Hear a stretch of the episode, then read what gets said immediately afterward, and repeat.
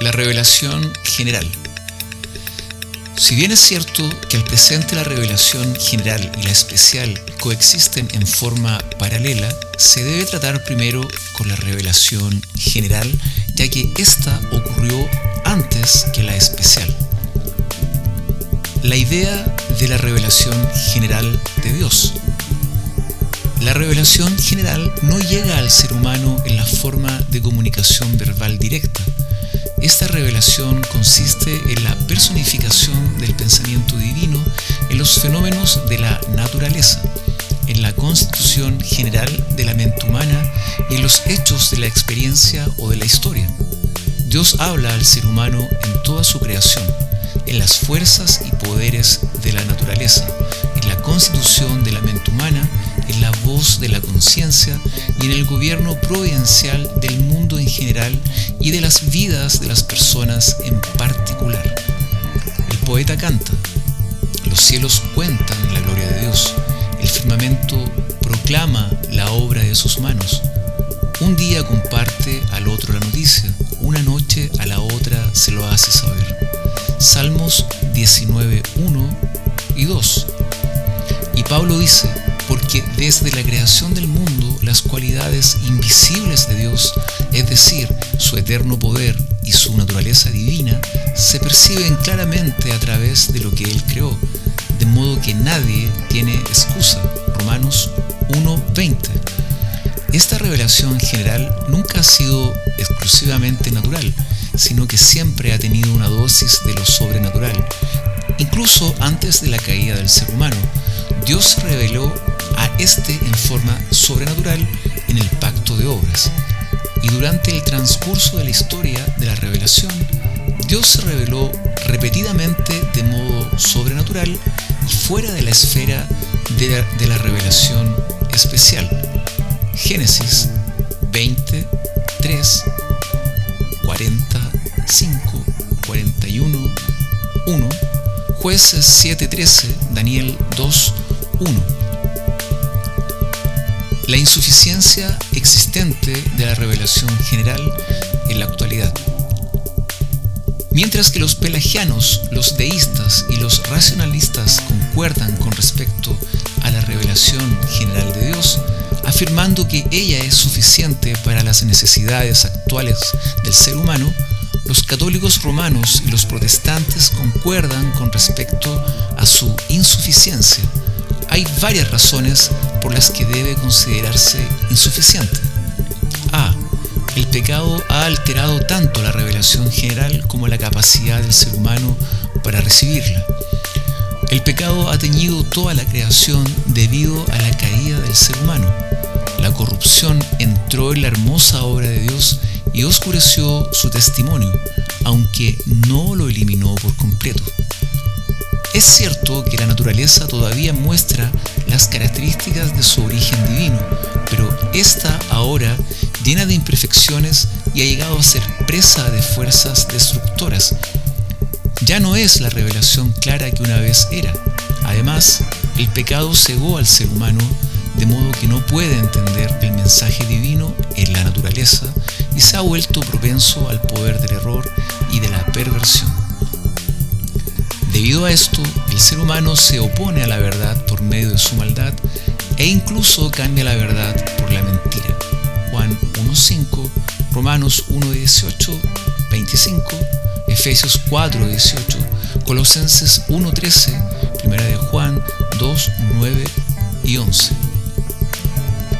B. La revelación general no proporciona un conocimiento completamente fidedigno de Dios y de las cosas espirituales. En virtud de los hechos mencionados en el párrafo anterior, el conocimiento de Dios y de las cosas espirituales y eternas que la revelación general proporciona es demasiado incierto como para constituir una base digna de confianza sobre la que se pueda construir para la eternidad y el ser humano no puede darse el lujo de depositar sus esperanzas para el futuro sobre incertidumbres. La historia de la ciencia y de la filosofía demuestra con claridad que la revelación general no es guía segura ni cierta. Se han construido sistemas filosóficos uno tras otro, solo para ser desechados por la siguiente generación. A nuestros pequeños sistemas humanos les llega su día, sí, les llega el día en que pronto se acaban.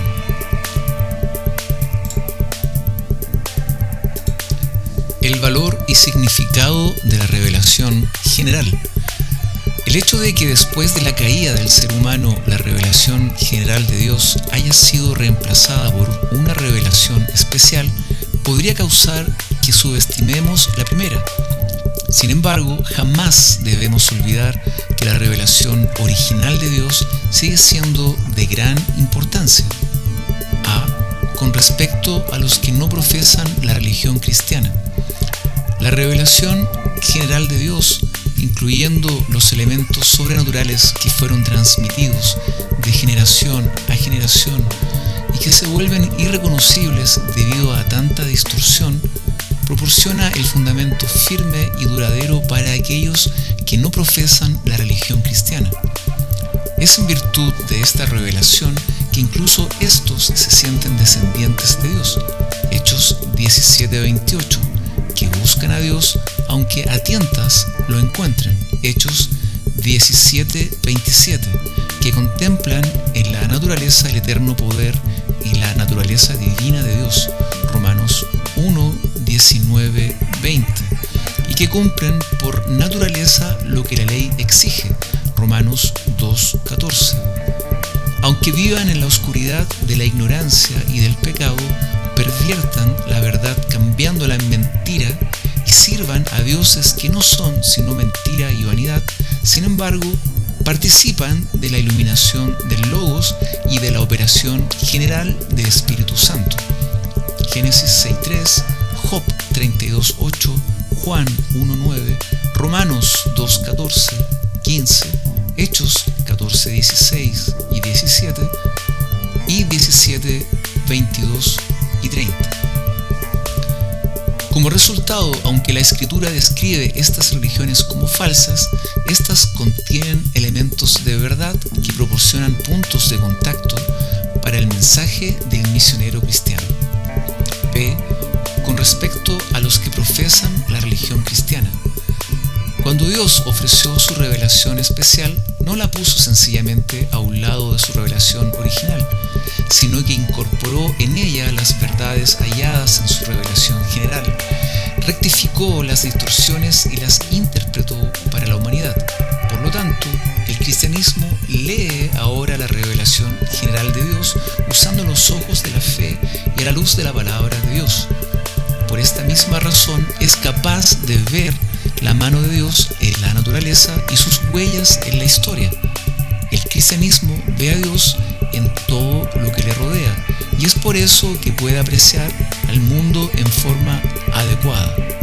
Pero si la revelación especial genera una verdadera apreciación de la revelación general, es igualmente cierto que la revelación general promueve un entendimiento verdadero de la revelación especial.